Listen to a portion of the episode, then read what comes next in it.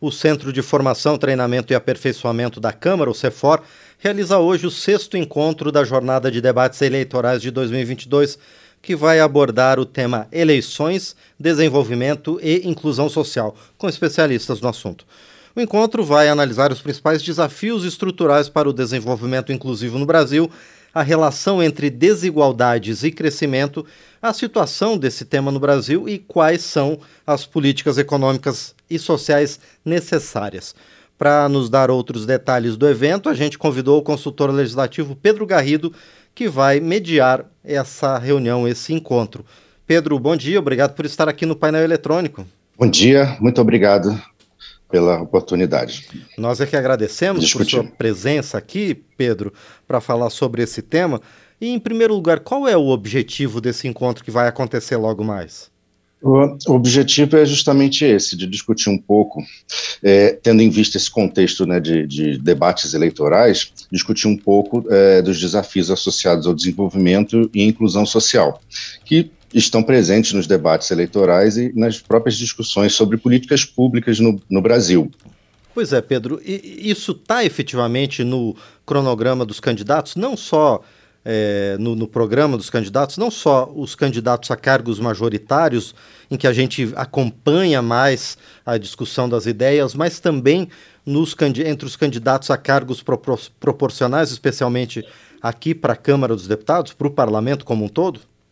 Olha, eu acredito que sim. Eu vejo vários uh, candidatos, inclusive, é, candidatos eh, na, na, na, disputa proporcional que é, se referem a problemas sociais, desigualdade, fome, é, miséria, algumas questões que têm, é, que têm sido muito enfim, discutidas recentemente, que tem a ver justamente com a, com a ideia de você tentar incluir mais pessoas no processo de desenvolvimento e não deixar pessoas excluídas, que fiquem para trás e que tenham uh, e, para que elas não, não tenham essa piora na, na, nas condições de vida. Acredito que isso é, seja discutido em, em, todo o espectro aí da, da, dos cargos que estão sendo disputados hoje em dia.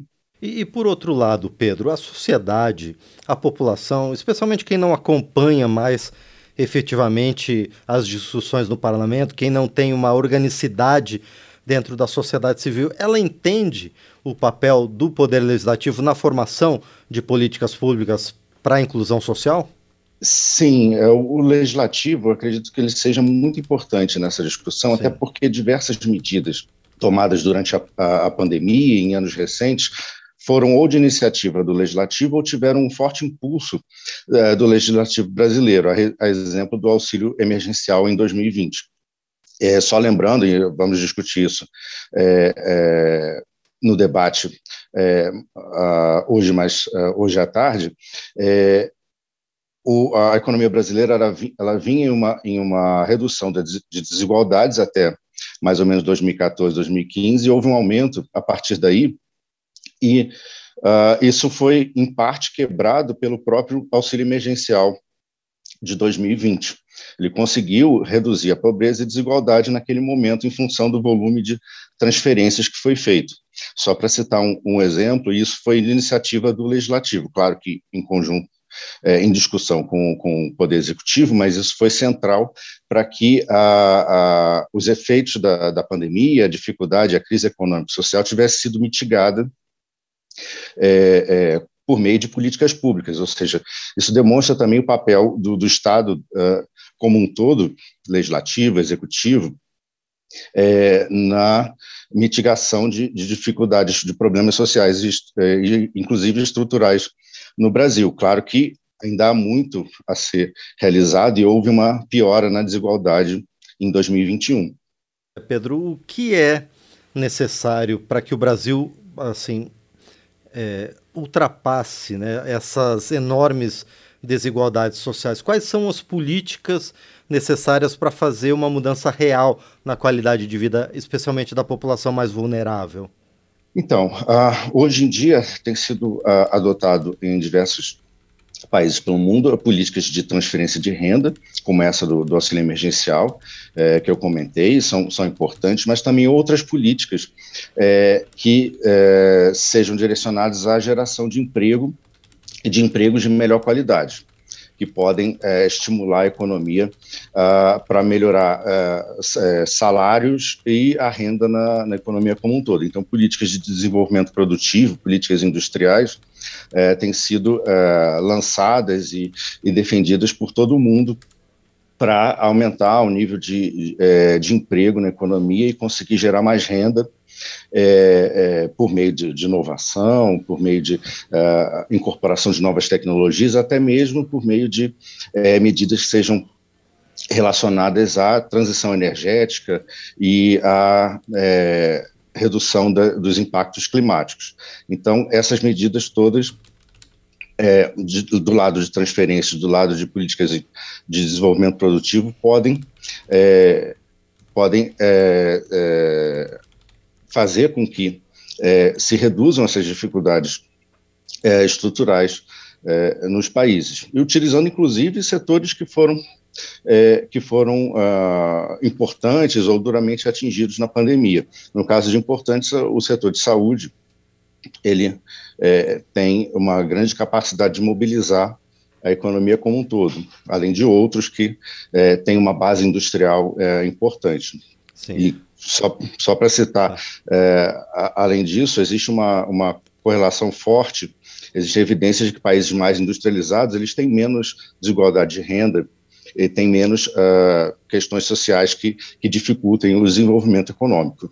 Agora, Pedro, como fazer isso? Qual é o, o grande desafio que o Poder Executivo, mas também aqui o Parlamento, o Congresso Nacional vão enfrentar? Porque para realizar esse tipo de política é necessário investimento. E a gente sabe que, por conta do teto de gastos e das, de outras restrições orçamentárias, o espaço no orçamento para investimentos é muito pequeno. Como driblar esse nó, Pedro? É, sim, é uma, é uma questão, não, não é simples, porque existem realmente é, restrições fiscais que foram autoimpostas né, sobre, sobre a própria capacidade do Estado de é, aumentar seus gastos, só que eu acredito que tem havido uma grande discussão hoje em dia sobre como rever essa regra fiscal, tanto da parte do governo atual, é, quanto da parte de, de críticos e, e, é, e, e, outras correntes é, dentro da, dentro da da arena política que é, querem rediscutir esse tipo de regra. Então, eu acredito que isso, isso vai ser, é, talvez independente de, de, de, de quem ganhar no, no, no, poder executivo, nas majoritárias agora, isso vai ser rediscutido, porque é uma necessidade muito grande, realmente, como você disse, de aumentar os investimentos públicos. Isso é. E, e, não, e não existe hoje é, é, justificativa para você ter uma redução de, de, investimentos públicos, uma justificativa teórica. O próprio Fundo Monetário Internacional tem, tem trazido é, diversos trabalhos é, teóricos e empíricos que mostram que os investimentos públicos eles têm, eles têm uma capacidade de é, impulsionar a economia e impulsionar, inclusive, o setor privado. Então, não existe é, é, é não existe uma, uma, uma, contradição entre você aumentar esse tipo de atuação do, do governamental e, e, e, o setor privado. Então, realmente, uh, essa re, nessa rediscussão sobre, o, o, sobre as regras fiscais, é, deve, é, isso deve estar presente, a necessidade de você ter um, um mínimo de investimentos, porque hoje em dia é, os investimentos não cobrem nem a, a, própria depreciação deles, ou seja, a própria necessidade de repor de é, máquinas, equipamentos, estruturas que estão sendo depreciados. Isso daí é central para qualquer projeto de desenvolvimento que seja inclusivo, ou seja, que pretenda gerar mais emprego, trazer mais pessoas para o mercado de trabalho com maior renda é, e, e, condições melhores de, de vida. Sim. Bom, Pedro, esse e outros temas então vão estar sendo discutidos agora nesse evento de logo mais do CEFOR, esse o sexto encontro na jornada de debates eleitorais de 2022. Como é que foi construída essa mesa, Pedro? Quais são as experiências e conhecimentos que vão ser trazidos para esse evento de hoje? Sim, temos uh, grandes especialistas no, no, assunto, a Nathalie Beguin, que é do INESC, que é o, um, um instituto de, é, de estudos é, sociais, é, com grande, é, com, com, doutorado na área de políticas sociais e, e, e é, grande experiência no assunto, com grande é, produção acadêmica e, e, de política pública. É, com um acompanhamento no INESC tem um acompanhamento uh, sensacional sobre orçamento, sobre uh, papel das políticas, sobre desigualdades, vai ser uh, muito importante ter, ter, ter, a presença da, da Nathalie. Temos também nosso consultor aposentado, o economista Roberto Piscitelli, que é também um dos, dos grandes especialistas no Brasil na área de desigualdade, com, esse, com um viés uh, importante da economia também, uh, sobre desenvolvimento econômico, sobre desigualdade de renda, riqueza, esses assuntos todos, acho que eles vão se, se misturar na, na, na nossa discussão, porque é importante a gente saber justamente a partir dessas experiências é, desses especialistas, como que é, se encontra o, o, cenário atual e as políticas, eventuais alternativas de políticas para uh, ou retomar alguns efeitos positivos de políticas anteriores ou uh, criar políticas novas que realmente coloquem o Brasil uh, em uma trajetória de desenvolvimento econômico e social que realmente eh, seja inclusivo e, e, e consiga reduzir e, e, e, atacar diversas desigualdades estruturais que nós temos em nosso país.